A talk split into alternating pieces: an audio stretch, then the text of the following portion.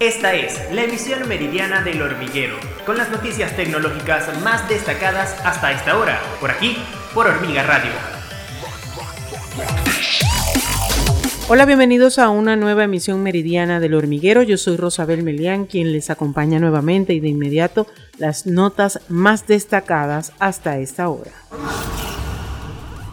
de Samsung subieron este jueves arrastrando a los fabricantes de chips asiáticos después de que el gigante tecnológico de Corea del Sur publicara una guía de ganancias mejor de lo temido para el segundo trimestre.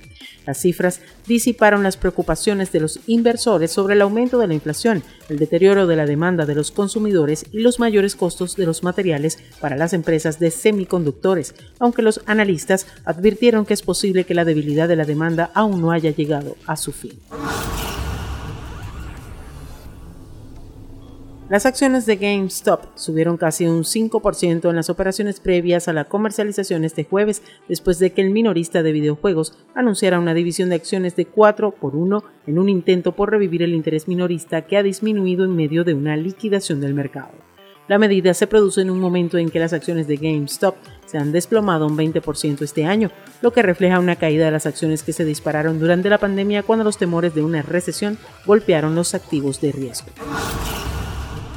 Este jueves se dio a conocer la noticia de que las tiendas virtuales de Nintendo Wii DSi estarán activas nuevamente tras permanecer cerradas desde mediados del pasado mes de marzo por labores de mantenimiento en sus servidores. La compañía japonesa echó el cierre a la tienda de la consola Nintendo DSi en 2017 y dos años más tarde hizo lo propio con las tiendas virtuales de Wii.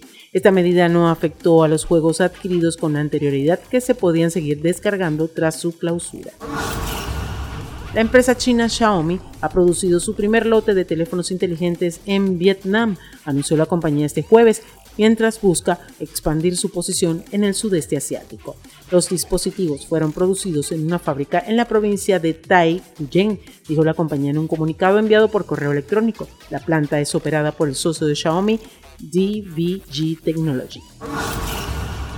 De esta manera llegamos al final de nuestro resumen informativo El Hormiguero Meridiano. Yo soy Rosabel Melián y les invito a que nos acompañen en una próxima oportunidad. Esta fue la emisión meridiana del Hormiguero, por aquí, por Hormiga Radio